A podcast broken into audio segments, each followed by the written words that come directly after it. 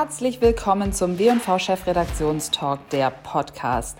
Jeden Monat sprechen wir, die W&V Chefredaktion, mit einigen der spannendsten Köpfe der Branche zu Themen, die uns bewegen. Wir zeichnen den Talk als virtuelle Konferenz auf und hier im Podcast können Sie die Gespräche auf der Tonspur nachhören. Wir, das sind Holger Schellkopf, Rolf Schröter und ich, Verena Gründel. Und jetzt gehen wir direkt rein. Viel Spaß!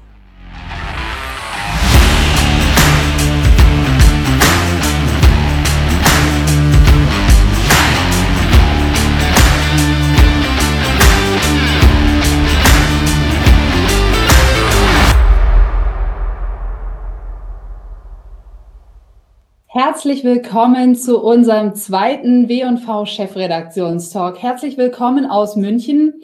Hier schneit's und hier ist es wahnsinnig kalt, von daher passt es perfekt, dass wir später noch über Schiebekleidung sprechen. Aber nicht nur, wir haben eine Stunde lang vollgepackt mit den spannendsten Köpfen und äh, wirklich abwechslungsreichen, interessanten Themen. Wir, das sind meine Kollegen ähm, in der Außenstation sozusagen, unser Chefredakteur und Geschäftsleiter Holger Schellkopf. Hallo nach Regensburg. Hi. Und natürlich äh, Rolf Schröter, der wie ich Mitglied der Chefredaktion Hallo. ist. Und äh, mein Name ist Verena Gründel. Ähm, unser Monatsschwerpunkt im Januar lautet Marke und den haben wir nicht zufällig gewählt zum Start in dieses vermutlich nochmal herausfordernde Jahr. Äh, Holger, erzähl doch mal, was wir uns eigentlich dabei gedacht haben. Was haben wir uns dabei gedacht? Ganz viel, wie immer. Aber äh, nicht zuletzt ist das Timing Marke gerade in, in so einer ja, volatilen Zeit, in der wir jetzt gerade leben. Äh, wir haben uns ja vorher nochmal unterhalten, irgendwie gerade gehen alle zum FFP2-Shopping noch geschwind. Und also äh, wir leben in einer, äh, in einer Zeit, in der sehr viel in Bewegung ist. Und äh, für Unternehmen ist es da, denken wir oder glaube ich, ja besonders wichtig, dass sie sich auf ihre Marke besinnen und dass die, die eine starke Marke haben, ähm, das besonders in den Vordergrund stellen, weil äh, egal welche Plattform, egal welche Entwicklung, die Marke ist das, an das man sich, an dem man sich festhalten kann. Und äh, die Marke ist auch das, was man immer passend zu den Plattformen übersetzen sollte. Und gleichzeitig sind Zeiten, in denen viel in Bewegung ist, natürlich hat die Chance, eine Marke zu positionieren. Das heißt, wer bisher noch nicht so gut dastand, der kann jetzt die Gelegenheit nutzen, um sich mit seiner Marke positiv in Erinnerung zu bringen und dann nachher hoffentlich davon zu profitieren. Ich habe jetzt gerade mal das aktuelle Magazin nach vorne geholt. Im Editorial, äh, Rolf, hast du geschrieben, dass sich Marken gerade jetzt neu positionieren müssen. Und als hätte die Welt äh, das schon vorher gelesen, haben wir schon dieses Jahr drei wirklich große Logo-Relaunches gesehen, nämlich von Kia, von General Motors und von Burger King. Macht sowas in dieser ja, einschneidenden Größe Sinn? Ja, auf jeden Fall. Ähm, Marken müssen ja auch dem Zeitgeist folgen, aber ich finde gerade bei diesen drei Beispielen, die jetzt ganz aktuell sind, sehr interessant die Unterschiede bei den dreien, weil man muss die Logoentwicklung auch immer im jeweiligen Umfeld und es als Einzelfall betrachten. Du siehst bei ähm, Burger King, dass dieses Logo schon 1969 bis 1999 benutzt worden war. Das heißt, es ist ein Schritt in die Vergangenheit sozusagen, könnte man sagen. Du siehst bei Kia, es ist ein sehr aktuelles Logo, das heißt, äh, wie die Gegenwart abgebildet. Und bei General Motors ist es so, dass sie versuchen, die Transformation, die im Automobilbereich stattfindet, das im Logo sichtbar zu machen, wobei General Motors ja auch eine Dachmarke ist, die nicht direkt beim Konsumenten sichtbar ist. Und du hast hier quasi Vergangenheit, Gegenwart und Zukunft in den Logos abgebildet. Und in dem Sinne ist ähm, das Burger King Logo wie eine Einladung und äh, das Kia-Logo ist wie eine Behauptung und äh, das General Motors-Logo ist wie ein Versprechen für die Zukunft. Sehr schön. Vielen Dank für diese tolle Einleitung ähm, in unseren W&V Chefredaktionstalk zum Thema Marke. Und damit würde ich sagen, starten wir direkt rein ins Programm. Euch beide sehen wir gleich nochmal wieder. Ich ähm, habe die Ehre, jetzt den Anfang zu machen. Bis, Bis später. Bis gleich.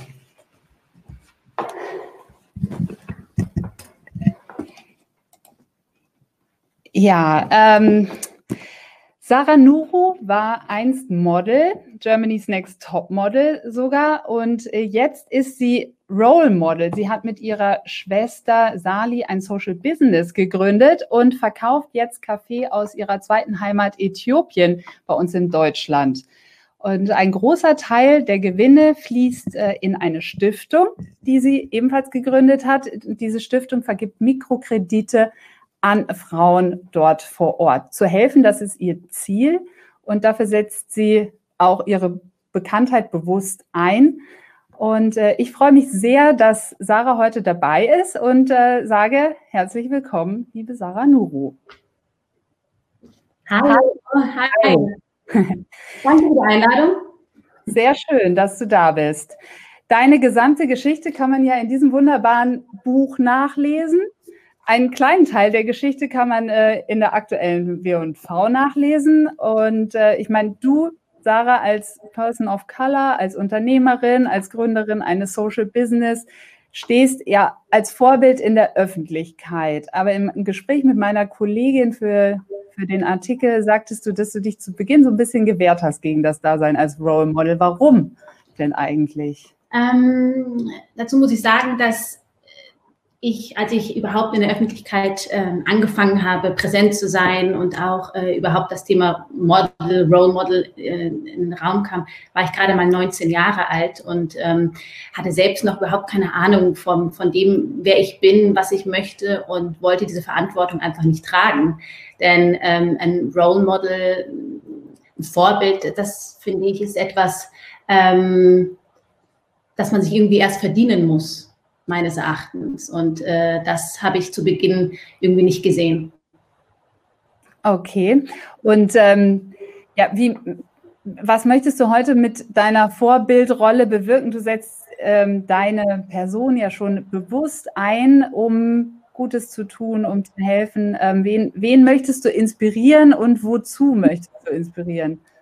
Also ich, ich gehe nicht durch die Welt und sage, ich bin jetzt das, äh, das Role Model und ähm, alles, was ich mache, soll bitte ähm, als, als Vorbild dienen, sondern ähm, es, äh, also alles, was ich tue, ob jetzt mit Nuro Coffee, Nuro Boom in unserem Verein, ähm, entsteht eigentlich in erster Linie aus tiefer Überzeugung. Und wenn das bei anderen Leuten resigniert und äh, gerade junge Menschen ähm, an Sport, an Sport Ähnliches zu tun, den eigenen Weg zu gehen, egal in welche Richtung, ob es jetzt äh, im Social Business ist oder ähm, den Mut fast etwas komplett anderes zu machen. Ich sage immer, die Anwältin, die gerne Bäckerin wäre. Normalerweise ist ja die, die Geschichte immer die von Handwerker zum Millionären, aber ähm, ich finde gerade diesen, an, diesen, diesen anderen Weg eben bewusst äh, sich für den nicht konventionellen und äh, sehr erstrebenswerten, von außen sehr erstrebenswerten Weg zu gehen, schön. Und, ähm,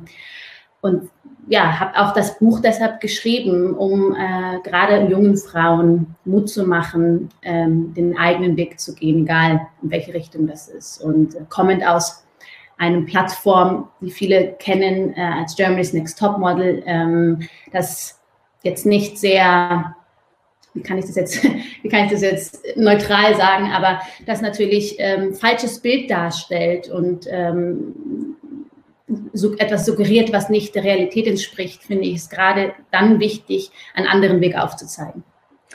Man, man, hätte sagen können, mit deinem Weg als Model hast du sozusagen ein Happy End aus, viel, ja, aus vielen Perspektiven wahrscheinlich erreicht, aber für dich geht es eigentlich noch weiter oder für dich war das letzten Endes ja dann doch so ein bisschen vielleicht nicht Mittel zum Zweck, aber rückwirkend gibt es ja jetzt schon Chancen, Dinge zu tun, die du sonst vermutlich nicht so leicht zumindest geschafft hättest, richtig? Absolut. Also ich bin ähm, der Sendung, dem Werdegang, auch den Entscheidungen äh, entlang der, der, ganzen Reise, es sind ja doch mittlerweile elf Jahre vergangen, äh, unglaublich dankbar. Und ich weiß auch, ohne die ähm, öffentliche Wahrnehmung und auch das Interesse ähm, könnte ich heute das gar nicht tun, was ich mache. Es würde, glaube ich, nicht viele interessieren, dass ich heute Kaffee verkaufe und wir gleichzeitig Gutes damit tun.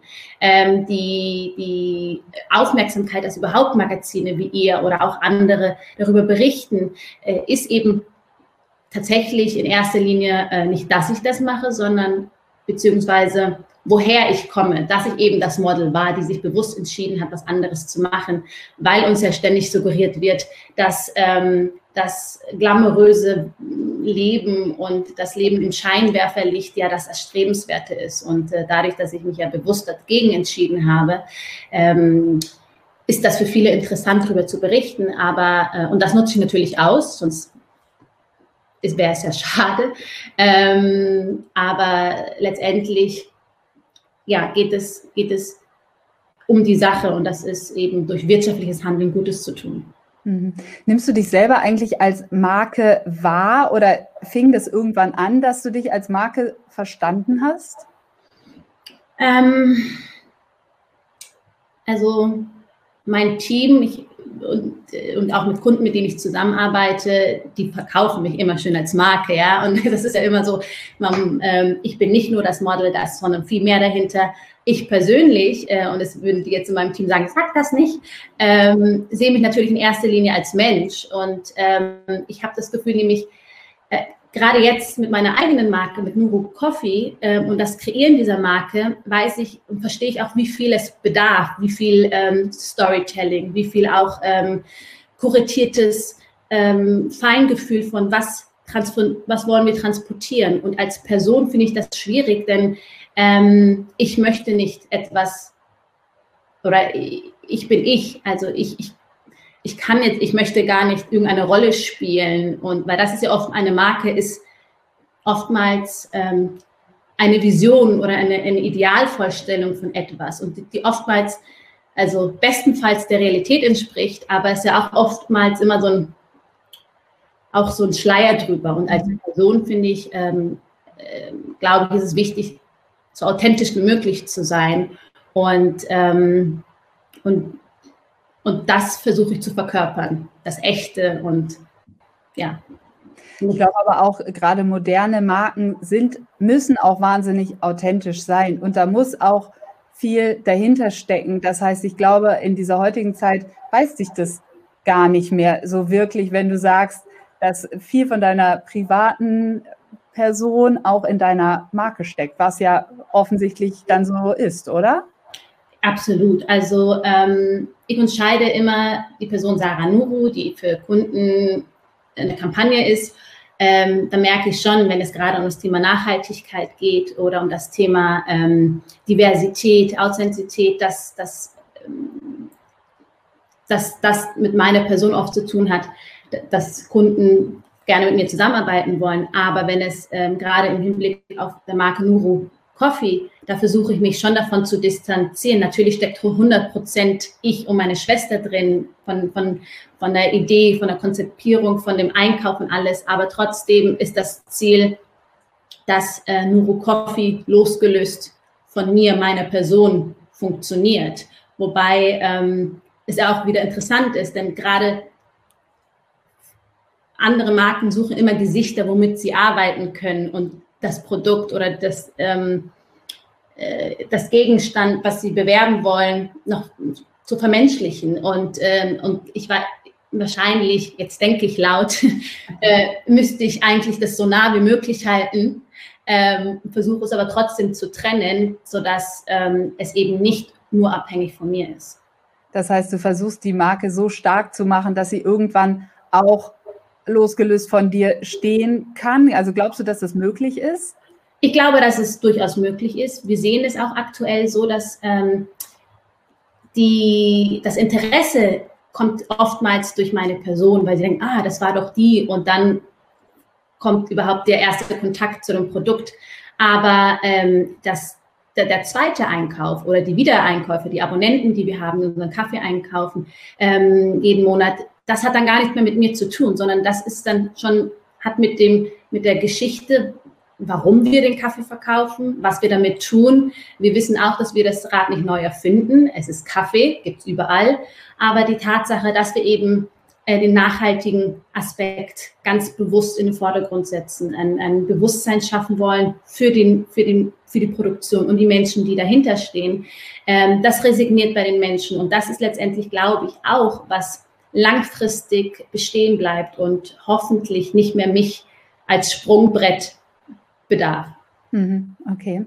In dem Interview mit meiner Kollegin sagtest du, dass du vor eurer Gründung ein bisschen Sorge oder Angst hattest zu scheitern, auch weil du als Person im Rampenlicht natürlich noch mal mehr zu verlieren hattest, also zumindest dein Ansehen. Glaubst du, dass äh, berufliches Scheitern immer noch so sehr abgestraft wird, wie das mal der Fall war? Ich glaube, dass sich äh, ein Wandel so langsam, aber sicher vollzieht. Also man sieht es in Amerika ganz oft, dass man sagt, äh, erstmal, wenn man wirklich dreimal gescheitert ist, hat man, ist man wirklich zum, als Gründer oder äh, Unternehmer gesch geschaffen, weil man dann wieder aufsteht und weitermacht. Und man, ich, ich bin so ein bisschen zwiespaltig, denn man darf nicht unterscheiden. In Deutschland sind wir ja doch oft leider, ähm, ich will jetzt nicht keine Neidgesellschaft sagen, aber wir sind doch sehr ähm, verurteilend und wertend. Und wenn jemand scheitert, dann äh, oder etwas über, nicht erstmal der Schritt davor, wenn jemand überhaupt etwas versucht, etwas zu machen, was nicht der Norm entspricht, wird es in erster Linie äh, sofort kritisiert, hinterfragt und ähm, ja, gewertet. Und, und das Scheitern ist tatsächlich leider schon so, dass dass es noch nicht so salonfähig ist. Es wird, glaube ich, mit der Zeit, auch weil ähm, Verletzlichkeit und auch ähm, eben dieses nicht perfekte äh, immer mehr akzeptiert wird und der, der, der Weg von Perfektionismus ja weiter weggeht, ist das wiederum, glaube ich, immer wird mit der Zeit dann doch toleriert. Aber es, es ist schon noch ein, ein Weg. Und deswegen haben ja viele mich einbezogen, ja auch vor diesem Schritt, etwas Neues zu wagen, auch ähm, zu Beginn Angst gehabt, ja. Mhm. Aber du hast sie dann überwunden, beziehungsweise du hast, glaube ich, gesagt, es war was, wofür es sich lohnt, dieses Risiko einzugehen. Ja, absolut. Ich glaube, ich ähm, hätte es nicht gemacht, den, den, den, den Entschluss getroffen, neuen Weg, Wege zu gehen, weil ich irgendwie dieses öffentliche Bild von dem erfolgreichen Model standhalten zu müssen, damit ich andere Leute, ähm, ja, äh, und andere Leute ein gewisses Bild von mir haben, das, das ähm, hätte mich nicht glücklich gemacht, hat mich auch nicht glücklich gemacht. Und deswegen bin ich froh, dass ich diesen Weg gegangen bin und kann nur jeden anderen, der auch heute zuschaut, äh, ermutigen, egal was es ist, ähm, keine Angst vom Scheitern zu haben. Vielen Dank. Äh, das ist ein schönes Schlusswort. Ähm, kann ich nur unterstützen. Und ähm, dir wünsche ich natürlich noch wahnsinnig viel Erfolg. Hoffentlich ähm, sehen wir uns bald mal wieder und ähm, erzählen deine Erfolgsgeschichte dann weiter. Ähm, war sehr sympathisch und ähm, danke, dass du dabei warst. Ich wünsche dir noch einen schönen Abend. Ja, ebenso. Grüße ins Studio nach München und alle, die zugeschaut haben. Danke. Vielen Dank. Mach's gut. Ja, und damit kommen wir schon zum nächsten Thema. Und dafür wartet hier mein äh, Kollege Rolf, an den ich jetzt übergebe. Bis später. So, ja, hallo. Ähm, heute geht es auch äh, um äh, eine Marke, die wiederbelebt worden ist. Und zwar die Marke Elho. Und äh, das ist eine Marke, die in den 80er Jahren sehr, sehr groß war. Wir haben heute zu Gast äh, die Frau, die gemeinsam mit ihrem Mann diese Marke wieder belebt hat. Und äh, ich begrüße Simone Pito. Sie ist im Vorstand gemeinsam mit ihrem Mann. Und äh, guten Abend, Simone. Guten Abend, hallo Rolf. Hallo München. Ja, ich habe es ja schon gesagt, Elho war in den 80er Jahren eine absolute Kultmarke. Mhm. Und du und dein Mann, ihr habt äh, beschlossen, Ello wiederzubeleben. Wie seid ihr denn darauf gekommen?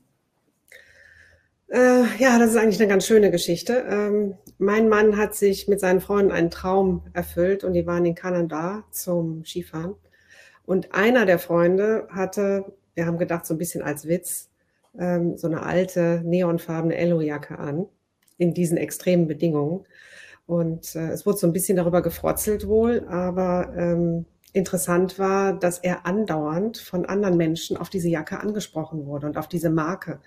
Und das waren Japaner, Chinesen, Amerikaner, Kanadier, also Leute aus der ganzen Welt, mhm. die diese Marke noch kannten und die Jacke unheimlich cool fanden. Und mhm. mein Mann kam halt mit den Bildern zurück und mit der Geschichte und ich so, wo ist die Marke denn? Die war doch so groß. Gibt sie noch irgendwo? Ist die in Vergessenheit geraten? Und wir haben dann festgestellt, dass sie eigentlich nicht zu finden war haben aber den ähm, Besitzer der Marke in der Nähe von München gefunden und haben Kontakt aufgenommen und äh, haben Gespräche geführt, äh, haben ein Konzept geschrieben, wie wir uns das vorstellen, wie man die Marke zurückbringen könnte. Das Konzept hat ihm gefallen ähm, und wir haben fast zwei Jahre verhandelt, um jetzt quasi eine weltweite Lizenz aufzunehmen und haben jetzt mit dieser Saison, passend zu Corona, mit einer wunderbaren kleinen Skikollektion, Limited Edition, begonnen, mhm. ähm, die Marke wieder ins Leben zu bringen. Also der Zeitpunkt hätte nicht besser sein können, kann man sich vorstellen. Mhm. Jacken braucht im Moment kein Mensch, aber trotzdem gibt es dort draußen große Fans, die uns unterstützen, Gott sei Dank. Mhm. Ihr habt ja sozusagen richtig kämpfen müssen für diese Marke, damit ihr diese Marke wiederbeleben könnt.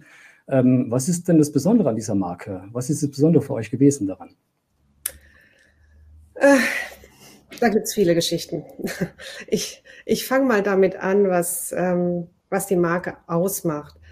Die ist total emotional aufgeladen. Also jeder, der sich daran erinnern kann oder der auch unaufgefordert an unsere Bürotür kommt und dort an die Scheibe klopft, kommt rein und erzählt eine Geschichte. Ich hatte genau diese Jacke. Oder diese Jacke hatte mein Vater und der hat die irgendeiner Frau auf der Piste abgeschwatzt. Und äh, jetzt hat meine Tochter die wiedergefunden und ich musste mit ihr zum Schneider gehen und der hat die jetzt kleiner gemacht und die trägt die jetzt.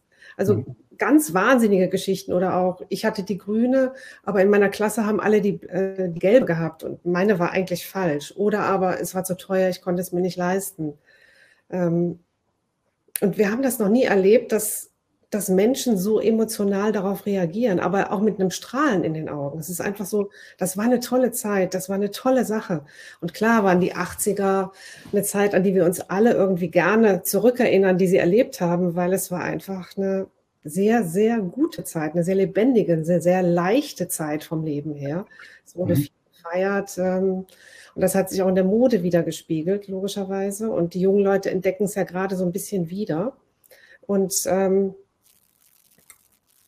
das, das alles zusammengenommen hat uns dann bestärkt, dieses Thema wirklich in Angriff zu nehmen und dieses Monsterprojekt ähm, umzusetzen, weil es gab ja nichts, die Marke ist ja komplett analog. Die ist ja um 2000 herum verschwunden. Mhm. Und ähm, das Internetzeitalter hat dann erst richtig begonnen.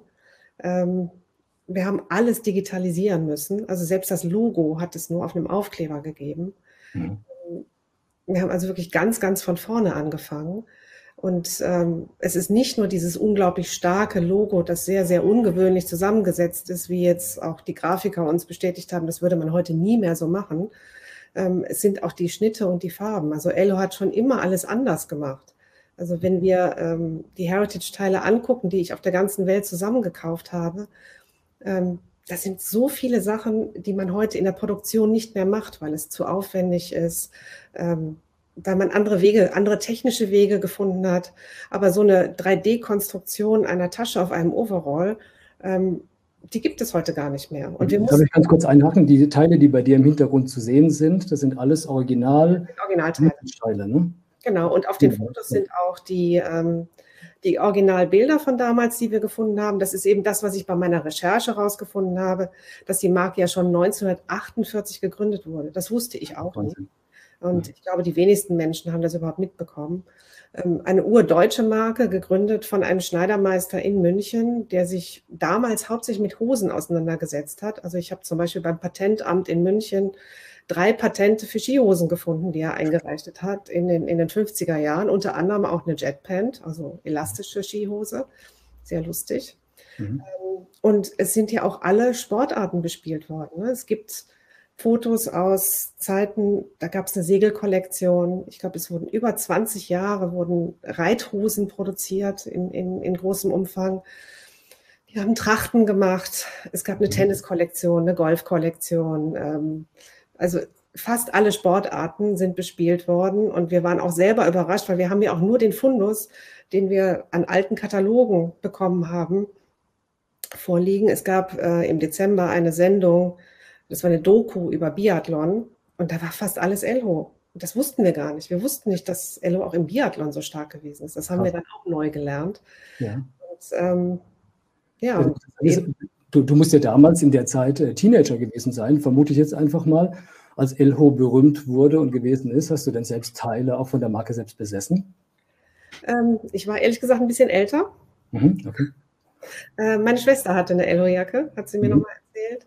Ähm, und ähm, die lustige Geschichte von meinem Mann ist eigentlich, ähm, er wollte unbedingt so eine neonfarbene Hose haben. Mhm. Und finanziell war das aber nicht möglich. Und seine Mutter hat dann angefangen, neonfarbene Hosen zu nähen, damit ihre Jungs den Trend auch mitmachen können. Und die haben sie dann auch stolz getragen, aber mhm. haben auch kein Original besessen. Ja, es war eine bunte Zeit. Ne? Ich hatte selbst keine Elhos-Sachen. Ich hatte eine Sergio Tacchini-Jacke, die war tannengrün und neongelb. Also die Farben waren schon äh, schreiend damals. Mhm. Ähm, heute richtet ihr euch ja mit Elho nicht nur an Menschen, die Elho noch von damals kennen, sondern auch an junge Leute, an eine junge Zielgruppe. Das klingt für mich nach einem ziemlich schwierigen Spagat, auch im Design. Was bedeutet das denn für dich? Weil du, wie ich mitbekommen habe, machst ja auch das Design für Elho, ne? Genau. Also wir haben jetzt die erste Kollektion total spitz aufgestellt. Das ist ja eine Limited Edition, das ist eine begrenzte Stückzahl, die wir gemacht haben, die ähm, auf jeden Fall so aufgesetzt war, dass wir gedacht haben, wir können damit jung und alt bedienen. Also die alten Fans erkennen die Styles wieder und die jungen Leute ähm, bekommen halt den originalen 80er-Style in, in, ja, in, in Textilien und Funktionen von heute umgesetzt. Das hat auch ganz gut funktioniert. Also zumindest was die Farben angeht. Ich sehe das ja an den Bestellungen, die reinkommen und auch an dem Feedback, das wir kriegen von den Kunden.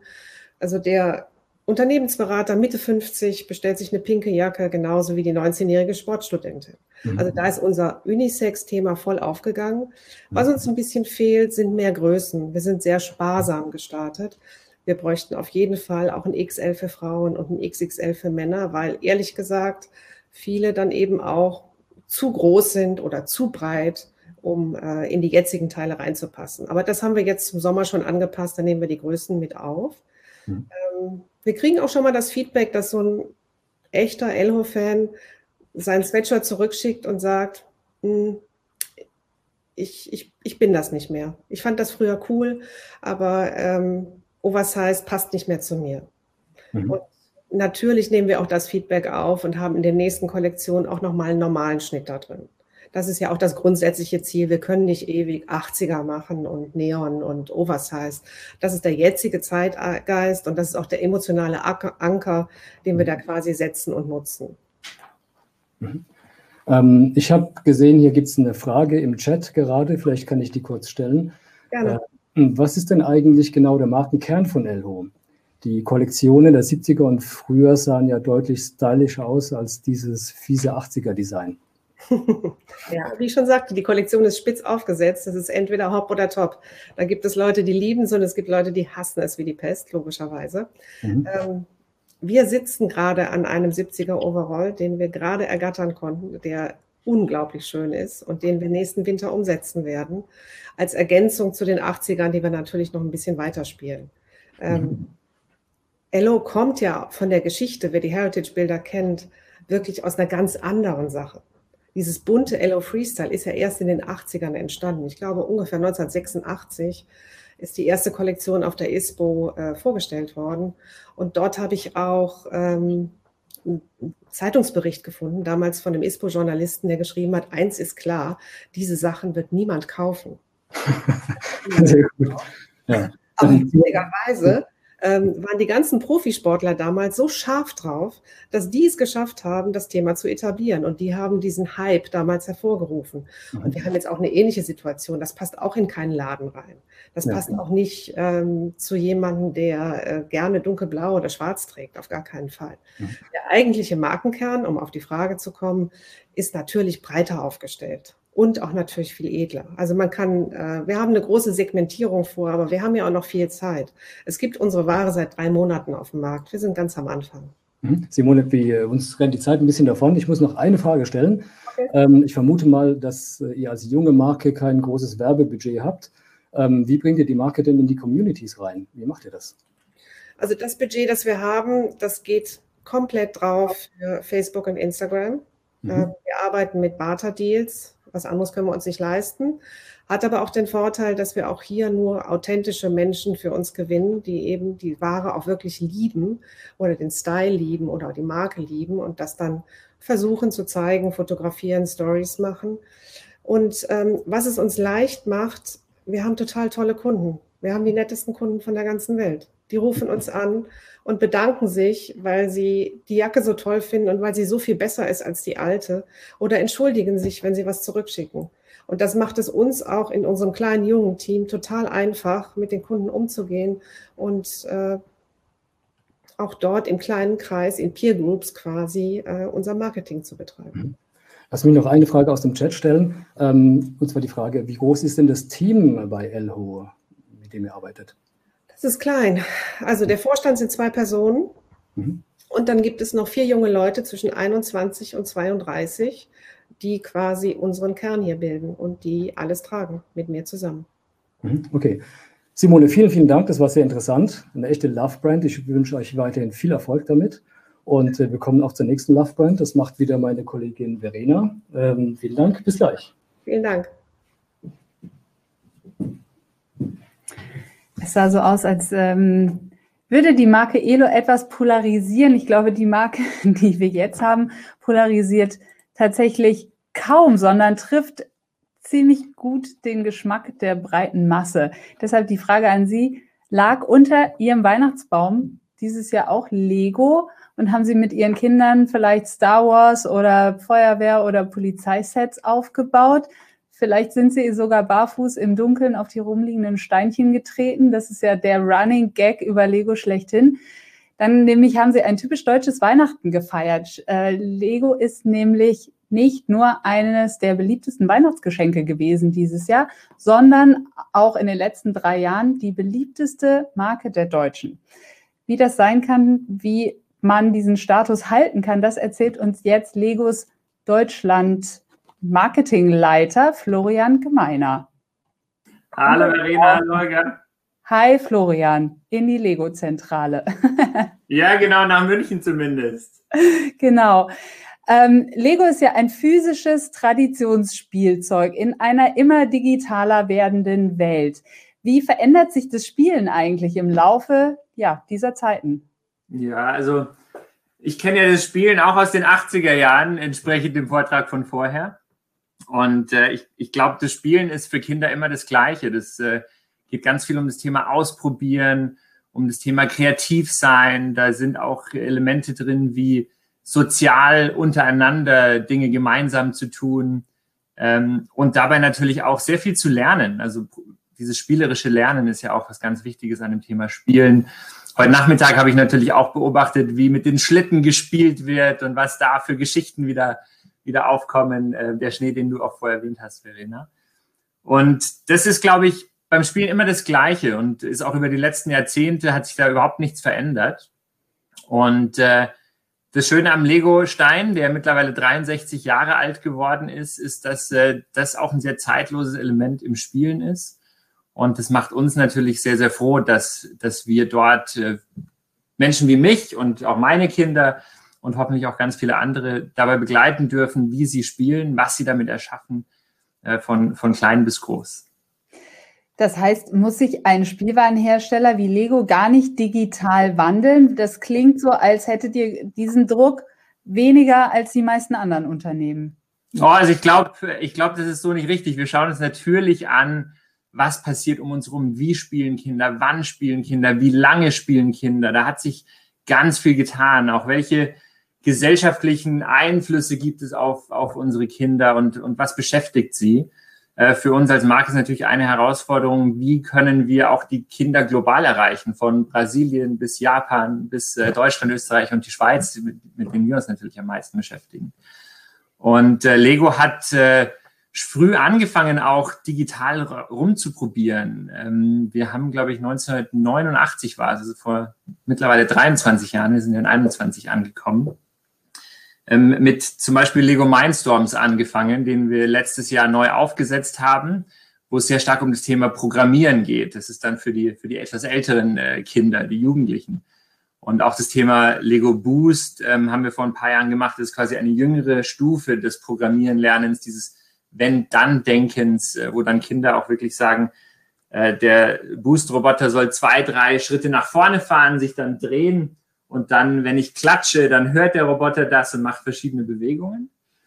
Ähm, ja, und das Thema digital und physisch beschäftigt uns natürlich auch. Wir haben äh, ähm, letztes Jahr nach vielen Jahren äh, Vorbereitung in der Partnerschaft mit Nintendo auch Lego Super Mario auf den Markt gebracht, was wieder ein ganz anderes Spielerlebnis ist. Es sind die klassischen Lego-Steine. Es ist die äh, Super Mario-Welt, die äh, die Kinder von den Konsolen kennen oder ich vom Game Boy damals noch und wir vielleicht auch.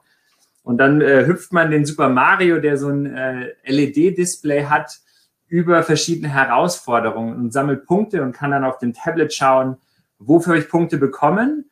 Und äh, mein Sohn und ich haben da auch natürlich gleich äh, Challenges im Wohnzimmer gestartet. Und äh, unsere Tochter ist dann auch dazu gekommen und haben dann gesagt, oh Papa, schau mal, wenn du innerhalb von zehn Sekunden vor Ende der 60 Sekunden, die du hast, auf die Fahne hüpfst, dann kriegst du da mehr Punkte. Was ich natürlich nicht wusste und dann beim nächsten Mal ging es dann auch mit meinen Punkten besser. Insofern ist das Thema digital und physisch ja omnipräsent natürlich und das ist auch in unserer Produktentwicklung ganz, ganz wichtig. Mhm. Ähm, und die Kinder unterscheiden gar nicht zwischen physisch und digital. Die spielen einfach und Spielen macht Spaß und Spielen macht Freude und das wird man natürlich mit vielen Menschen teilen. Okay, es geht ja nicht nur um Kinder bei euch. Ich sehe es auch gerade im Chat, äh, da sind offensichtlich auch einige Fans unterwegs hier im äh, Publikum, die auch selber gerne bauen wohl. Hallo, schön, dass ihr dabei seid. Ja. Wer ist denn im Marketing eher euer Ziel? Sind es die Erwachsenen, die Eltern, die Großeltern, die die Spielwaren kaufen oder die Kinder, weil sie sie haben wollen oder sich zumindest freuen? Und die richtige Antwort ist ja. Ähm, also ich glaube, wir haben ja ganz viele Marketing-Profis und Experten jetzt, jetzt heute dabei. Da sind wir als Lego, glaube ich, auch im Kern nicht anders als, als ihr alle. Ähm, wir haben Personas, wir haben Zielgruppen, auf die wir uns fokussieren. Wir schauen uns an, was verändert sich, wo erreichen wir die, diese Zielgruppen und wie können wir in die Interaktion und Kommunikation gehen.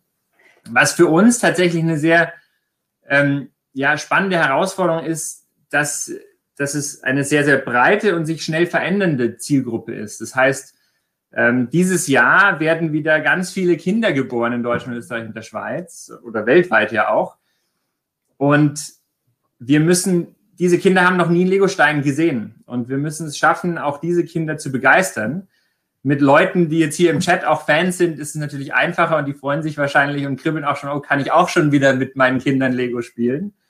Ähm, aber natürlich äh, müssen wir den Zeitgeist treffen, wir müssen relevant sein, wir müssen uns auch dort wieder damit beschäftigen, ähm, wie erreichen wir dort die, die Zielgruppen und wie erreichen wir und begeistern wir vor allem auch die Kinder von heute und die Kinder von morgen. Ähm, und natürlich ist es aber auch über die Zeit hin so passiert, dass natürlich äh, Leute wie wir auch älter geworden sind. Man will es kaum wahrhaben.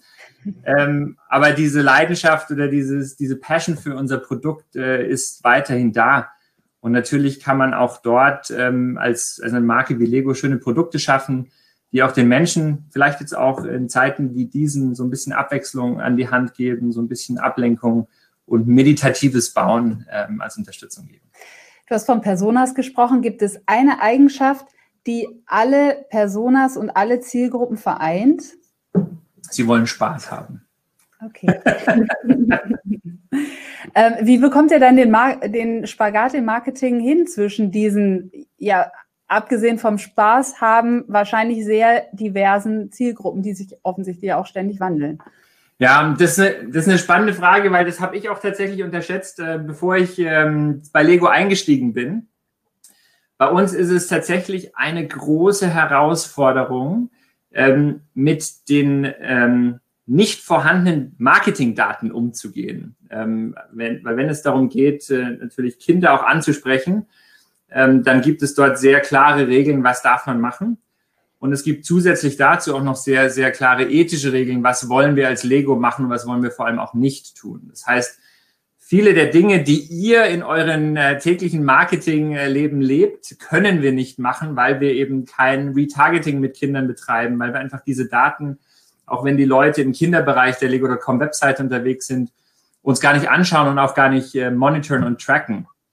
Ähm, auch das Aktivsein auf sozialen Medien ist, ist ein Bereich, wo man denkt, ja, da sind die Kinder, aber Offiziell dürfen sie dort noch gar nicht sein. Das heißt, auch dort ähm, sind wir sehr selektiv. In welchen Kanälen kommunizieren wir? An wen richten wir auch die Kommunikation? Richten wir die an die Eltern, an die Großeltern, an die Käufer? Ähm, und das macht tatsächlich das Marketing-Dasein für uns sehr, sehr spannend, ähm, aber auch sehr herausfordernd in, in vieler Hinsicht. Und äh, das macht es dann etwas einfacher, wenn man natürlich die Erwachsenenzielgruppe anspricht. Dort darf man dann wieder und ähm, dort kann man dann auch.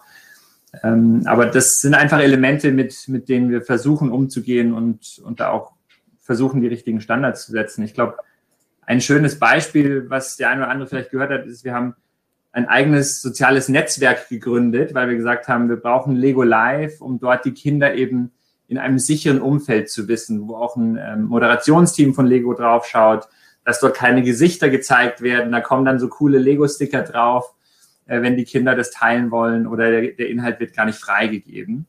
Ähm, und da arbeiten wir sehr stark dran und äh, werden da auch weiterhin versuchen, Akzente zu setzen. Ähm, wir haben eine Frage im Chat, ähm, die da ein Stück weit anknüpft, weil es quasi um aktuelle Entwicklungen geht.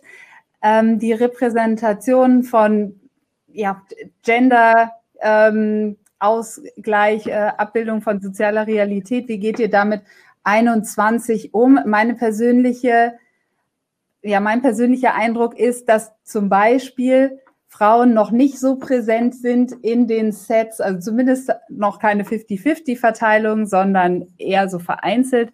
Ähm, wie ist da die Entwicklung? Weil da steht ihr ja wahrscheinlich auch unter Druck, euch ähm, anzupassen und da mitzuhalten, oder? Ja, was heißt unter Druck? Ähm, wir, wir wollen natürlich unsere, unsere Zielgruppen begeistern. Ähm, und wir haben auch da die letzten Jahre viel, viel gemacht, was, was wir glauben auch unsere Rolle ist, auf das Rollenverständnis der Kinder, ähm, auf eine, was kann ich erreichen, was sehe ich auch für Vorbilder in meinem Leben und was spiele ich auch, was ist dort in den Spielen mit, mit drin. Ähm, und Julia Golden, die ja unsere Chief Marketing Officerin ist, hat dort sehr starke Akzente mit reingebracht, hat dort auch sehr sehr aktiv über das Thema Inclusivity gesprochen, was sich natürlich über ganz viele Bereiche ähm, streut. Äh, die, die Kaufentscheidung natürlich trifft dann jeder Käufer selbst für sich. Ähm, und ich glaube, wenn wir uns das Portfolio anschauen, dann, dann haben wir dort für, für jeden was dabei ähm, und probieren auch immer spannende Dinge aus, um zu sehen, was funktioniert denn gut, was funktioniert denn, was wird denn auch von Kunden angefragt, ähm, welches Feedback bekommen wir in der Produktentwicklung. Das heißt, es gibt keine Quote unter den Lego-Figuren, die man ja auch früher, zumindest kenne ich das als Kind noch, Lego-Männchen nannte. die Minifigure ist der englische Ausdruck und der ist neutral. ähm, aber nein. Ähm, dann kam noch eine weitere Frage, welchen Anteil haben Entertainment-Partnerschaften, also Lizenzen wie Star Wars, Harry Potter und andere Line-Extensions? Über die genauen Anteile geben wir nicht kund, ähm, aber natürlich ist es ein Bereich in unserem Portfolio, der sehr wichtig ist und wo wir, wo wir auch unseren Fans etwas bieten möchten, wo wir auch, glaube ich, in der glücklichen Situation sind, als Marke viele Partnerschaften ins Leben rufen zu können. Wir haben neben den ähm, IP-Lizenzen, da wurde jetzt gerade die ein oder andere angesprochen, ich habe vorher auch äh, Super Mario erwähnt, haben wir auch andere Lifestyle-Partnerschaften ins Leben gerufen. Auch äh, da war 2020 für uns ein sehr spannendes Jahr.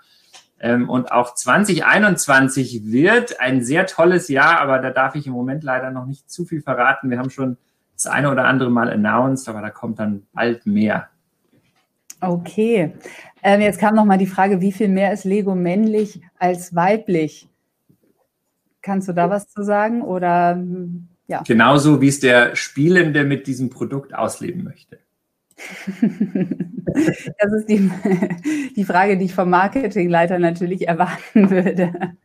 Ähm, mich würde noch interessieren, hat eine Love Brand wie Lego, die schon drei Jahre in Folge in Deutschland die beliebteste Marke überhaupt ist, überhaupt Herausforderungen oder Probleme? Und wenn ja, welche sind es?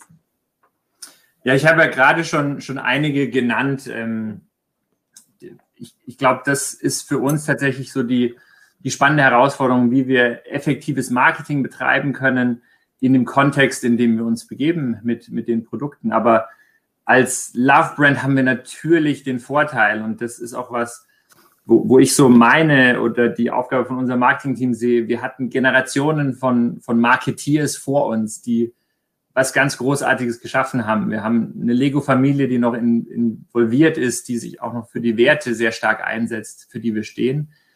Ähm, und da haben wir natürlich eine ganz tolle Ausgangssituation, um viel zu tun. Und ähm, die, die Themen, die Herausforderungen, die wir als Marketeers haben, die jeder andere, der jetzt heute zuhört, als Marketeer in, in seinem Bereich, in seiner Branche auch hat, die gibt's bei uns genauso. Ähm, ich glaube, was das Schöne ist für uns mit der Ausgangsposition, wo wir sind, können wir viel experimentieren, können wir auch viel ausprobieren ähm, und können auch, was soziale Elemente angeht, sehr viel Akzente setzen und auch, wie gesagt, so dieses Rollenselbstverständnis, dass wir die Gesellschaft von morgen mitprägen über, über das, was wir unseren Kindern äh, geben und auch zeigen und wie wir sie auch beeinflussen. Das ist was Schönes, ähm, was wir auch nutzen wollen. Wir haben Dinge gemacht wie die Braille-Steine, wo wir auch die Blindenschrift ähm, Kindern beibringen möchten.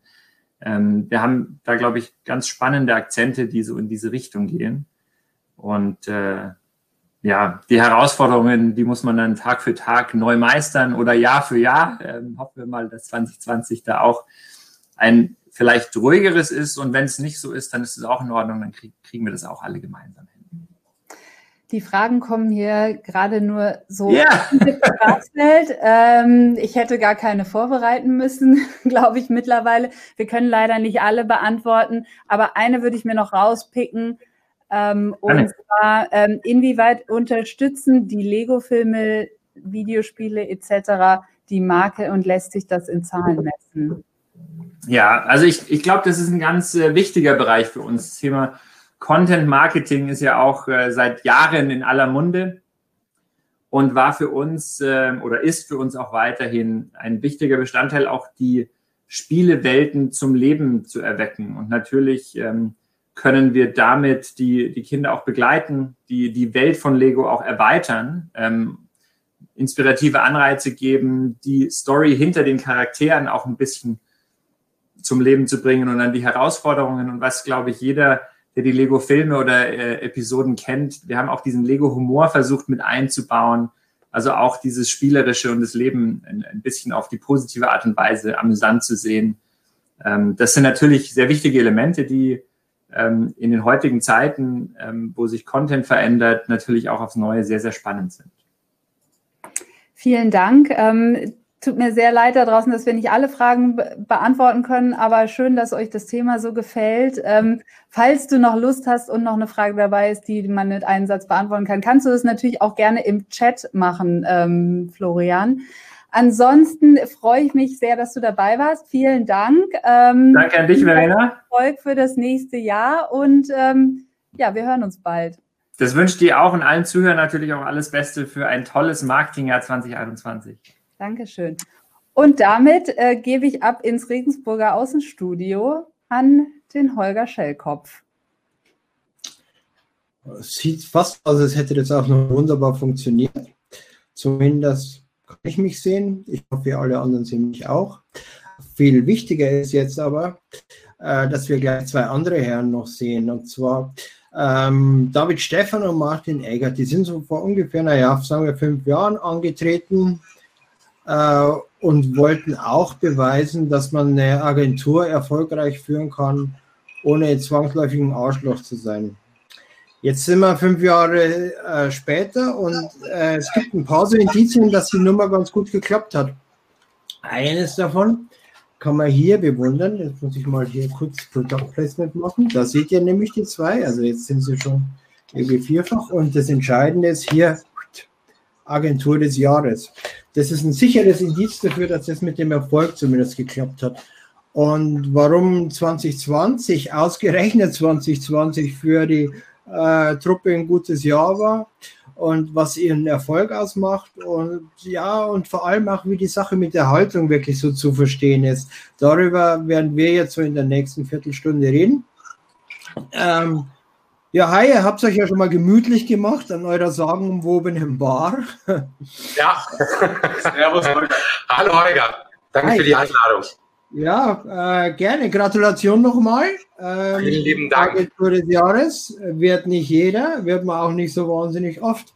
Ähm, Ja, 2020 hat man äh, gerade schon, ist ja ein very special Jahr gewesen. Schauen wir mal, wie dieses wird. Ähm, und, und ihr wart irgendwie indirekt proportional zu den meisten anderen Unternehmen, weil für euch war es eigentlich ein, ziemlich cooles Jahr, das aber interessant begonnen hat. Ähm, direkter Link zur Bar. Erzählt doch mal, wie, äh, wie euch bewusst wurde, dass 2020 kein so ganz normales Jahr wird.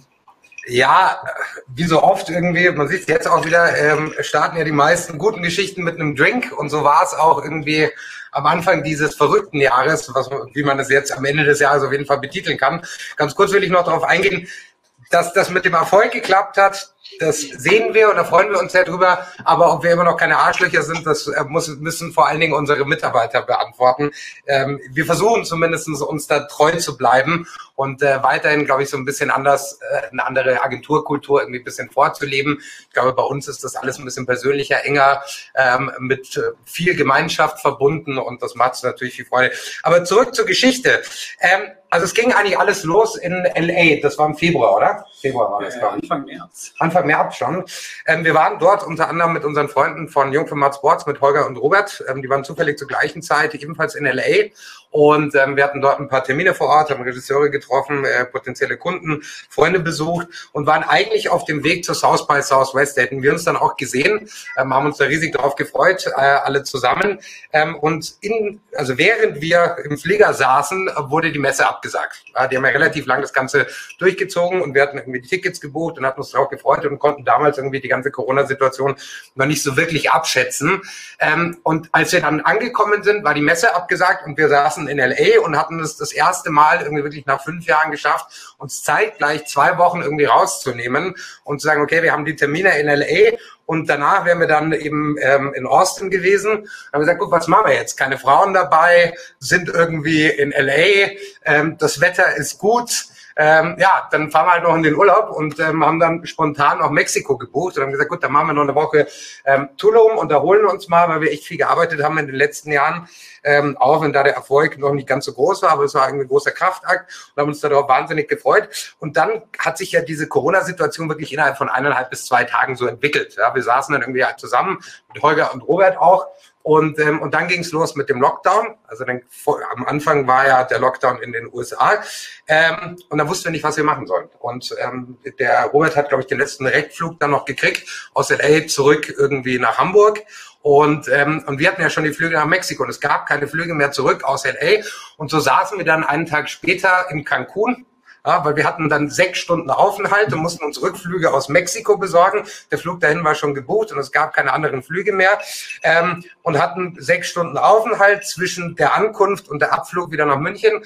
Und äh, dann saßen wir da und haben dann langsam realisiert, dass da was auf uns zurollt und haben uns dann hingesetzt und saßen an der Waterfront, äh, haben uns zwei gigantisch große Margaritas bestellt. Pitcherweise Margarita, ja, so XL Jumbo-Becher. Und, äh, äh, es, und dazu haben wir noch ein paar leckere Tacos äh, gegessen. Wir hatten auch relativ Glück, dass wir als Tourist dort einen ganz guten Laden erwischt haben und haben dann angefangen, über die ganze Situation zu sprechen. Und äh, dann haben wir irgendwie das erste Mal realisiert, okay, jetzt passiert hier einiges. War noch ganz witzig, weil irgendwie ich hatte am Tag davor noch mit meiner Frau gestritten, die gesagt hat, wie du spinnst wohl, jetzt fällt die Messe aus, wieso kommst du nicht sofort zurück?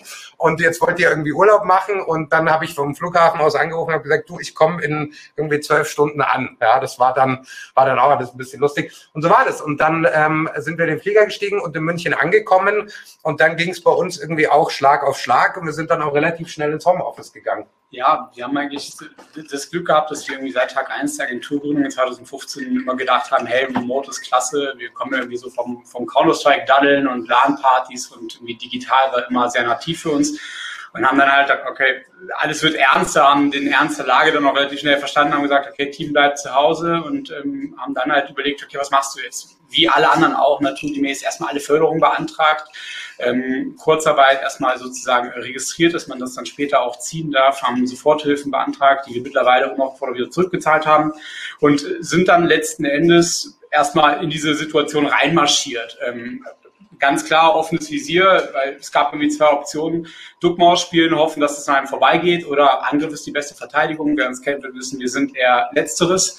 Ähm, das ist manchmal hier und da ein bisschen zu offensiv, war in dem Moment aber, würde ich sagen, genau das Richtige. Ja, man muss, man muss ganz kurz ähm, noch dazu sagen, äh, wir hatten den ersten großen internationalen Etat gewonnen ähm, für ein Automobilunternehmen ähm, und mit einem großen Retailer und hatten eigentlich eine relativ komfortable Ausgangssituation am Anfang des Jahres und äh, der ist uns halt direkt am Anfang eigentlich weggebrochen. Ja, wie alle anderen auch, so da ist ziemlich viel runtergefahren worden und dann machst du erstmal Kassensturz und guckst, okay, wie lange reicht's? Und dann haben wir gemerkt, okay, so eine kleine Agentur hat unsere bedingt große Rücklagen. Ähm, also wieder zurück zum Motto, Angriff ist die beste Verteidigung, haben das Netzwerk aktiviert. Wir haben irgendwie geguckt, hey, bei unseren Kunden, die auch natürlich irgendwie aus FMCG oft kommen, äh, wo kann man da irgendwie Projekte realisieren, was gibt's für Themen, was gibt's für Opportunities, haben irgendwie äh, das, das Tempo nochmal ein bisschen höher gedreht, haben auch, muss man dazu sagen, ein ganz, ganz tolles Team gehabt, was da auch echt einsam mitgezogen hat, haben keine Ausfälle gehabt, keinen Motivationsloch gehabt. Ähm, es war wirklich klasse und äh, sind dann letzten Endes mit Vollgas aus dem, aus, also in den Lockdown rein, mit noch mehr Vollgas aus dem Lockdown raus und haben dann im Sommer, Spätsommer realisiert, boah krass, wir haben jetzt so viel Gas gegeben, dass wir auf einmal auf ein total gutes Jahr zu laufen. Eigentlich wollten wir ja nur ja, Brände löschen, sozusagen. Über die Runden kommen sozusagen. Ne? Ja. Und äh, jetzt sind wir dann nach hinten raus, und das ist uns aber auch erst im November, Dezember so richtig bewusst geworden. Wir sind von 15 auf 27 Mann gewachsen. Wir sind irgendwie im Umsatz äh, massiv gewachsen. Wir sind super profitabel. Wir haben ein total tolles Jahr hingelegt. Und das letzten Endes, weil wir ganz klar an uns geglaubt haben, an, die, an unsere Geschichte geglaubt haben, an unser Team, an unsere Kunden geglaubt haben. Und weil wir versucht haben, einfach ganz, ganz viel möglich zu machen und uns auch nichts geschissen haben irgendwie und auch für nichts zu schade waren. Und das war halt für uns irgendwie total wichtig. Und aber gleichzeitig, dass man nicht vergessen darf, bestimmt auch Kundenstruktur ist ein großer Punkt gewesen, ja, das richtige Momentum. Bei allem Fleiß und äh, ne, ohne Fleiß kein Preis. Am Ende muss es auch zur richtigen Zeit am richtigen Ort sein. Und äh, wir haben viele Seilströme in die Schultern geworfen und viel auf Holz geklopft. Das kannst du aber glauben. Sind aber jetzt im Nachgang ziemlich froh, wie es ausgegangen ist. Ja, also wie Martin Vielleicht ja ganz kurz an der, an der Stelle nochmal ein, weil äh, die Leute, eure Leute, die mussten ja ohne Margarita und Taco starten. Äh, wie, wie habt ihr die denn mitgenommen? Also wie habt ihr denen klar gemacht, dass sie nicht traurig sein müssen, sondern dass sie Gas geben können? Wir sind ja zurückgekommen, auch wegen dem Team. Ne? Das war ja dann auch einer der Punkte. Also es gab halt zwei, zwei Aspekte für uns. Das eine war ganz klar erstmal, hey, Signalwirkung, wir können jetzt nicht in Mexiko noch eine Woche abfeiern, wenn in Deutschland der Lockdown dreht. Und das andere war halt einfach auch so das Business um. Du kannst natürlich in der richtigen Zeitzone besser agieren. Das waren für uns die beiden Treiber zurückzukommen. Und ich vermute auch, das war im Zweifel die richtige Signalwirkung. Wären wir da geblieben, hätten noch eine Woche Margaritas getrunken, wäre das vielleicht auch in die falsche Richtung gelaufen. Wir haben uns zum Glück so entschieden, wie es war. Und dann haben wir seit jeher, weil wir da immer viel Wert drauf gelegt haben, einfach einen äh, ja, ich sage immer ganz gerne so eine Wagenburg-Mentalität, ähm, die, die es hier gibt. Ähm, wir haben jetzt irgendwie in, in fünfeinhalb Jahren fünf Leute gekündigt. Das heißt, es ist ein sehr eingeschworener Haufen, das ist sehr familiär, alle setzen sich hier für und miteinander ein. Und der Laden, so, so hoffen, schätzen, wünschen es für uns, bedeutet den Leuten echt viel. Und jeder hatte natürlich nur eigenes Interesse daran, dass es der Agentur gut geht. Und ähm, gleichzeitig muss man auch da den Dank auch an, an viele Kunden aussprechen, weil was ja immer nicht vergessen werden darf, auch Kunden müssen das Trust geben einer Agentur in so einem Moment und sich auch committen, weil natürlich auch opportun betrachtet, der Kunde hat nur eigenes Interesse daran, dass es seine Agentur in einem halben Jahr oder in einem Jahr noch gibt. Aber dennoch muss auch der Kunde sagen, nee, wir, wir stoppen jetzt nicht, sondern wir gehen jetzt auch nach vorne und wir kommunizieren. Und da haben wir zwar haben irgendwie manche Kunden runtergefahren, aber das Gros der Kunden hat dann einfach mehr gemacht, sodass uns letzten Endes ähm, das auch zugute gekommen ist. Und ihr habt ja auch eine ganze Reihe äh, prominenter Kunden gewonnen in, in dem vergangenen Jahr. Auch, auch, auch aus durchaus unterschiedlichen Bereichen, was ja auch ähm, ganz spannend ist. Also irgendwie zwischen Ritter Sport und Süddeutscher Zeitung Außer dass es beide gute Marken sind, gibt es da nicht so wahnsinnig viele Gemeinsamkeiten. Ne? Ja, doch. Also würde ich schon sagen, beide sind Marken, die sich irgendwie, finden wir zumindest, durch eine sehr klare Haltung auszeichnen. Ja, also das ist was, äh, weil du es am Anfang ja auch angesprochen hast. Ähm, es sind Marken, die äh, mit denen wir uns gut identifizieren können, die eine starke Haltung haben, mit denen wir auch von Anfang an gut klargekommen sind. Und das ist natürlich historisch bedingt gewesen, dass wir immer in, im FMCG-Bereich verortet wurden. Wir haben aber immer gesagt, für uns extrem wichtig, uns in den Kunden reinversetzen zu können und zu sagen, so, okay, wir haben wahrscheinlich eine höhere Affinität zu dem Kunden als vielleicht andere Agenturen oder umgekehrt ähm, gibt es dann weniger, gibt es auch andere Kunden, die nicht so gut zu uns passen. also da gibt es schon einen gemeinsamen Nenner und das sind beides wahnsinnig tolle Marken, mit denen die Zusammenarbeit auch super geklappt hat. Ähm, dass das beides in diesem Jahr geklappt, also dann auch zu einem positiven Abschluss gekommen ist, ist natürlich umso großartiger. Ähm, die, dieser Lückenschluss zu unserem äh, Oberthema Marke sozusagen, der passt ja ganz gut zu euch, weil ihr habt ja im Grunde auch von Anfang an äh, dazu entschlossen, dass ihr als Agentur eine klare Marke seid und da auch ein paar Botschaften immer mit auf den Weg schickt, äh, die sehr unmissverständlich sind und die jetzt auch nicht unbedingt als Weichspüler aufgefasst werden können. Nee, ich glaube, in der heutigen Zeit muss man auch, also oder sollte man, und das ist unsere klare Empfehlung, auch eine klare Haltung haben. Und eine Haltung oder Purpose, das ist ja so das Unwort des Jahres für uns, propagieren wir auch immer wieder, ist nichts, was man irgendwie mit, mit dem Marketingpinsel, egal ob bei einer Marke oder bei einer Agentur, äh, anpinseln kann. Am Ende des Tages kommt die irgendwie aus einer tiefen Motivation heraus und ähm, das ist egal, ob das eine politische Einstellung ist oder irgendwie auch die Haltung und ähm, zur Arbeit, zur Leistung ähm, und irgendwie zum menschlichen Umgang ähm, im Miteinander. Ähm, und ich glaube, das hat uns extrem geholfen. Und ja, das propagieren wir stark nach außen, weil wir einfach der festen Überzeugung sind, dass ähm, Marken und Agenturen, äh, die nicht für sich eine klare Haltung haben und die nach außen auch tragen, es in Zukunft schwerer haben werden, weil das einfach immer wichtiger wird. Ja, das sieht man ja. Das ist natürlich auch Teil dieses Purpose-Prozesses und dieses Purpose-Trends, den man immer wieder sieht. Ähm, wir sind halt der Meinung, ähm, jetzt eine Agentur auszugründen und die irgendwie Purpose-Agentur zu, zu nennen, um dann zu sagen, ja, wir betreiben jetzt irgendeine Form von Greenwashing und arbeiten für Firmen, die auch gerne irgendeinen Purpose hätten, obwohl sie keinen haben, ähm, ist für uns halt die falsche Lösung. Ja, das, muss, das musste irgendwie bei uns kam, das, wie wir die Agentur gebaut haben, immer irgendwie von innen heraus in den großen Masterplan. Wir haben das ja. so gemacht, wie wir es für richtig halten. Und das war irgendwie unser Weg und da war ganz klar, ganz vorne stand immer auf dem Schild Spaß. Das muss uns Spaß machen. Und Spaß hast du auch nur für Marken, die du toll findest, wo du die gleichen Werte, Themen, Inhalte irgendwie teilst. Und das ist, glaube ich, letzten Endes das, wenn man sich, ja klar, über Branchen hinweg verschiedene unserer Kunden anschaut. Letzten Endes sind es immer Kunden, mit denen wir uns irgendwie sehr, sehr stark identifizieren können, ganz gleich, aus welcher Branche sie kommen.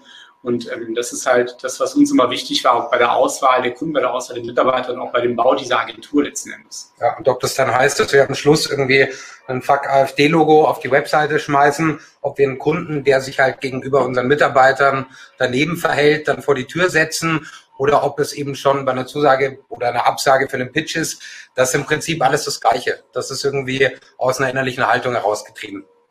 Ja. Ihr habt ja, ja, gerne. Ich wollte nur sagen, das muss sich halt einfach für, für uns und für das Team gut anfühlen, weil nur wenn das der Fall ist, dann können wir auch für den Kunden einen guten Job machen. Ja. Äh, ihr, ihr, habt ja auch schon, äh, ja, kann man sagen, äh, persönlich irgendwie eher unerfreuliche Erfahrungen gemacht äh, in, in der Vergangenheit, in dem äh, im Zusammenhang mit der Wahlkampagne für die Grünen. Äh, vielleicht, das sind ja so Dinge, die dann gerne auch schon mal wieder schnell in Vergessenheit geraten aber ähm, hat euch im Prinzip bestärkt in der Haltung.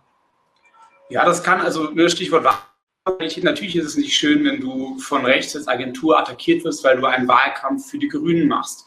Aber auch das ist natürlich etwas, was, was so ein Team dann nach hinten raus mehr zusammenschweißt, was, was auch ein jetzt erst recht sozusagen dann auch hervorrufen kann und auch, auch Kräfte loslösen kann. Und für uns war es halt einfach immer, ob das Fuck AfD-Logo oder ob im Wahlkampf für die Grünen ein großes Thema gegen rechts einzutreten. Und äh, ja, ne, du kannst halt nicht das eine machen, ohne das andere Teil auch in Kauf zu nehmen. Und wir, haben uns halt sehr bewusst ja auch für diesen Weg entschieden. Ist der im Zweifel auch an, in einem gewissen Milieu unpopulär? Ja. Aber er schützt uns, das Team letzten Endes natürlich auch teilweise vor, ja, nach hinten aus dem falschen Dialog. So ein Fuck AfD-Logo, das hatte ich auch deinem Kollegen Peter gesagt, das dient für uns natürlich zum einen als Ausdruck unseres Selbstverständnisses. Ja, wir, wir finden es halt irgendwie toll, irgendwie verschiedene Kulturen irgendwie zu vereinen. Aber gleichzeitig dient es auch ganz klar als, als Art Filter. Jetzt ich, der für das Thema Neugeschäft äh, verantwortlich bin, ich muss ganz viele Gespräche auch gar nicht erst führen, weil sie gar nicht erst angefragt werden. Weil wenn jemand sagt, boah, die Agentur, die ist aber so eher so ein bisschen linksliberal, wir sind ja super duper konservativ und eigentlich finden wir Ausländer jetzt auch nicht so richtig klasse. Super. Frag bitte direkt eine andere Agentur an. Schreib uns gar nicht erst. So. Also, das ja, ist also auch ein die, Filter. Wir wollen, keine, wir wollen nicht über Parität diskutieren müssen. Wir wollen nicht über ähm, Diversität diskutieren müssen. Wir finden es affig, irgendwie Diskussionen führen zu mit einem Kunden, der irgendwie sagt, ja, aber schau bitte, dass die alle irgendwie ähm, am Ende des Tages konform sind mit dem deutschen äh, Erscheinungsbild. Das sind halt Dinge, die interessieren uns nicht. Und sowas würde im Zweifelsfall auch zu einem sofortigen Abbruch mit dem Kunden führen. Das ist einfach etwas, das können wir auch unserem Team gegenüber überhaupt nicht verantworten und wollen wir auch nicht. Und ähm, die Grünen, und das hatte Martin ja auch gesagt, ist, wir sind ja jetzt irgendwie keine grünen Mitglieder, haben deswegen ähm, die Kampagne irgendwie umgesetzt, sondern das war wirklich einfach, und das haben wir auch schon öfter gesagt, zu dem Zeitpunkt hatte die AfD in Deutschland irgendwie eine Umfrage hoch und äh, hatte, glaube ich, mehr als doppelt so viel Prozent Grünen, äh, wie die Grünen ähm, zu dem Zeitpunkt. Und dann haben wir gesagt, und dann kam die Anfrage für den Pitch rein, haben gesagt, okay, wir müssen was dagegen tun, weil es halt unsere einzige, unser, wir können halt leider nicht viel mehr außer Werbung. und dann haben wir gesagt, ähm, wir haben immer gesagt, manche laufen einen Marathon, um ein, um ein Zeichen zu setzen, oder besteigen einen Berg, um ein Zeichen zu setzen. Wir, wir, wir kennen halt die bunte Bilder und Filme ähm, um ein Zeichen zu setzen. Wenn das halt der Hebel ist, äh, um da irgendwie was zu erreichen, dann, dann schmeißen wir das natürlich gerne in den Ring. Ja, und ähm, Vielleicht auch noch, was, was auch noch dazu gehört, ist, ähm, wir versuchen das natürlich schon auch immer wieder zum Gesprächsthema zu machen, weil wir immer der Überzeugung sind, ähm, dass es vielen Agenturen auch stehen würde, dafür noch, also noch mehr Haltung zu haben und die nach außen dann auch zu propagieren. Man muss nicht immer zu allem irgendwas sagen, aber wir finden schon, es gibt Themen, zu denen sollte man nicht schweigen. Lass mich so formulieren. Und deswegen treten wir auch eigentlich fast immer gemein, gemeinsam auf. Wir waren irgendwie in diversen Podcasts dieses Jahr und ähm, das war irgendwie immer zumindest Teil des Themenspektrums. Genau. Gut, ihr habt jetzt äh, so ganz nebenbei im Grunde genommen, wenn ich das richtig überblicke, auch alle Fragen im Chat äh, mit beantwortet. Äh, ja, wurde.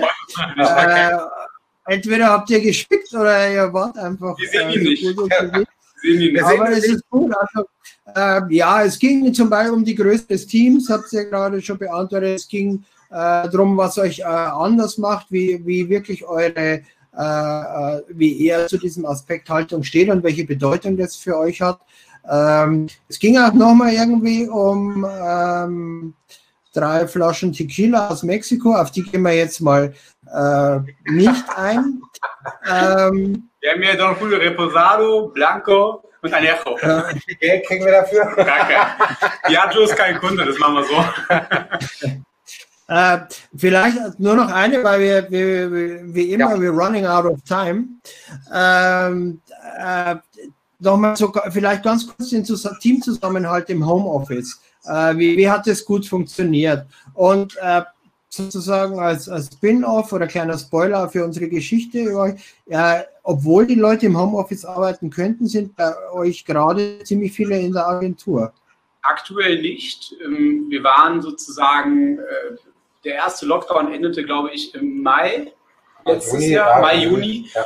Und da haben wir es im Team freigestellt, zurückzukommen. Aus dem Grund, es macht halt auch nur bedingt Sinn, ähm, wenn die Gastro aufmacht und das Sozialleben stattfindet, die Leute tagsüber zu Hause einzusperren, dann gehen sie abends raus. Wir haben gesagt, freiwillig kommt zurück. Wir haben Vorkehrungen ja. getroffen, wie alle Agenturen, alle Unternehmen und Arbeitgeber letzten Endes, sei es irgendwie räumlich zu entzerren, äh, Stoßlüftungsplan, Desinfektionsspender, kein High Five und dies und das und jenes. Und haben dann gesagt, wer zurückkommen möchte, darf zurückkommen. Und dann war das ganze Team auch in der Tat durchgängig da bis Mitte Weihnachten, wo wir sie wieder nach Hause geschickt haben. Aus dem Grund daraus, hey, ihr wollt Familie treffen, ihr wollt vielleicht Großeltern treffen. So. Ähm, und das war für uns dann wichtig, dem Team irgendwie auch die Möglichkeit zu geben, da irgendwie guten Gewissens und äh, idealerweise auch gesund hinzugehen. Wir hatten auch glücklicherweise keinen Fall. Aktuell sind wir im Homeoffice einfach aufgrund der Situation. Es ist momentan einfach schlimmer geworden nochmal. Wir nehmen das Thema auch ernst und wir haben auch im Team Bauchschmerzen aktuell und das wollen wir respektieren. Und darum sind wir Stand jetzt erstmal bis Ende Januar auf jeden Fall zu Hause. Ja, also bis auf unbestimmte Zeit. Wir müssen dann schauen, wann wir wieder ähm, die Leute in die Agentur lassen können. Ja, aktuell haben wir gesagt, nein. Also außer es gibt auch immer wieder Ausnahmefälle, wenn dann jemand ein Kind zu Hause hat und sagt, kann sich nicht konzentrieren, schaffen wir die Möglichkeit. Wir haben Gott sei Dank genug Quadratmeter hier, genug Ecken und genug Räume, um ähm, die Mitarbeiter dann zu isolieren und unterzubringen. Ähm, oder wenn der Partner eben auch zu Hause arbeitet, ist halt nicht immer einfach. Ja, wir haben irgendwie das Glück, ähm, wir haben genug Platz in unseren Wohnungen und können uns da immer eine ruhige Ecke suchen. Außerdem, wie gesagt, wir sind ja quasi eh verheiratet seit 20 Jahren oder 22 Jahren und ähm, und ähm, deswegen nutzen wir gerade irgendwie die Büroflächen für uns beide ähm, und waren jetzt auch diverse Male bei Tests aus, aus diversen persönlichen Gründen heraus. Ähm, von dem her gibt es da eigentlich kein Risiko, ähm, aber wir wollen das Team auf jeden Fall schützen einfach gerade. Also zurzeit ähm, schaut es hier ziemlich unordentlich äh, aus. Wir nutzen das ja. ehrlicherweise, ne? kein Nachteil ist so groß, dass das nicht auch einen Vorteil hätte. Wir, wir renovieren, wir pinseln die Wände neu an. Das ist ja hier sehr, sehr gastroesk. Ähm, lass es mich so formulieren, Holger. Mit dem einen oder anderen Event haben die Räume auch hier und da ein bisschen gelitten und haben jetzt das Patina angesetzt, obwohl es erst vier Jahre alt ist und die wird gerade gearbeitet und renoviert. Ja, wir versuchen die Zeit zu nutzen. Okay, ähm, es gibt tatsächlich noch äh, eine ganze Reihe Fragen, aber wir sind leider durch. Äh, und wir sind schon später dran. So war eine, die ich tatsächlich auch spannend finde, hätte nur Liste, also quasi, wie groß ihr noch werden wollt. Äh, Ein Satz Antwort. Kein quantitatives Ziel, definitiv. Ähm, wir wehren uns nicht gegen Wachstum, aber es muss halt aus der Qualität kommen. Also alles, was uns besser macht und irgendwie inhaltlich, persönlich und motivatorisch irgendwie Sinn macht, am Ende finanziell abbildbar ist, finden wir toll.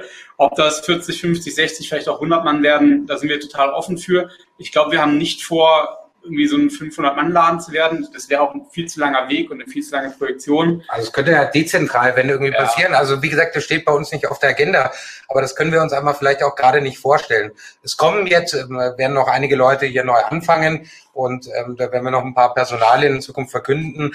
Aber ähm, wir haben jetzt überhaupt gar keine Agenda zu sagen, wir wollen die größte Agentur Deutschlands werden, wollen großer Serviceplan werden. Gar nicht. Wir wollen, dass sich weiter gut anfühlt. Ich glaube, so genau. kann man genau. das zusammenführen. Und wie gesagt, Motto ist halt Qualität vor Quantität. Ja. So haben wir auch geheiert. Wir sind jetzt ähm, 27 sozusagen mit Januar. Wir sind bis Mai 32 das ist schon gesigned und das ist alles Addition in die Qualität auf sehr seniorem Level, teils international. Das war uns halt wichtig, den Laden wir halten uns irgendwie, glaube ich, schon für irgendwie ganz gute Typen. Wir wissen aber, dass da auch einfach noch mehr geht und dass wir auch addieren können, wenn wir von extern noch Qualität addieren. Ja. Das ist das, was wir jetzt gerade vorhaben. Ja, super. Dann vielen Dank. Ähm, wenn ihr Lust noch habt dazu, könnt ihr euch ja noch mal kurz in den Chat äh, schmeißen und äh, zwei, drei Fragen, Fragen gerne alle an, an, dürfen auch gerne alle Fragen an, an Martin, der David und Martin.com schicken. Ich mache gerne noch den Chatbot. Also wenn das jetzt hier zu kurz kommt und wer echt die Frage hat, immer vorher fragen, dann sind wir da. Ja, also immer, wir sind für offenen Dialog und das wollen wir irgendwie allen auch noch mitgeben, ähm, für alle, die irgendwie anfangen mit einer eigenen Agentur. Viel in den Dialog gehen, viel zuhören, viel lernen, viel Demut besitzen ja. und ähm, ich glaube, dann kann man immer erfolgreich sein. Ja. Also dann auf die Aufforderung entgegennehmen, in den Chat gehen oder euch direkt an die Jungs wenden. Machen wir. Die machen es. Vielen Dank und viel Erfolg für euch. Vielen Dank für die Einladung. Und vor allem bleibt gesund. Ja, Ciao, ja auch. Dankeschön. Ciao. So, und damit sind wir wieder dabei. Hallo. Hallo. Und das war auch schon der zweite W&V-Chefredaktionstalk und der erste hier in diesem neuen Jahr. Ähm, Schön, dass ihr alle dabei wart. Wir hoffen, ihr fandet es genauso spannend wie wir. Und ähm, ich glaube, wir hatten alle äh, Spaß bei unseren Interviews, oder? Wir haben ja. viel gelernt. Äh, so ein Drink kann sehr hilfreich sein. Ne? Genau, wir holen uns ja, ja, auch gleich ein. Und wir wollen nochmal auf die neueste Ausgabe hinweisen, äh, die aktuelle W&V. Ihr könnt euch online ähm, für ein Probeabo anmelden. Mein Kollege, der Stefan Sparakowski, großen Dank an dich, der hier im Hintergrund sitzt, postet nochmal den Link rein. Und dann hoffen wir, sehen wir euch alle wieder am 2. Februar, selbe Zeit, selber Ort. Ihr lest davon auf W&V und ansonsten können wir euch nur noch einen schönen Abend wünschen. Tschüss. Tschüss. Guten Abend. Tschüss.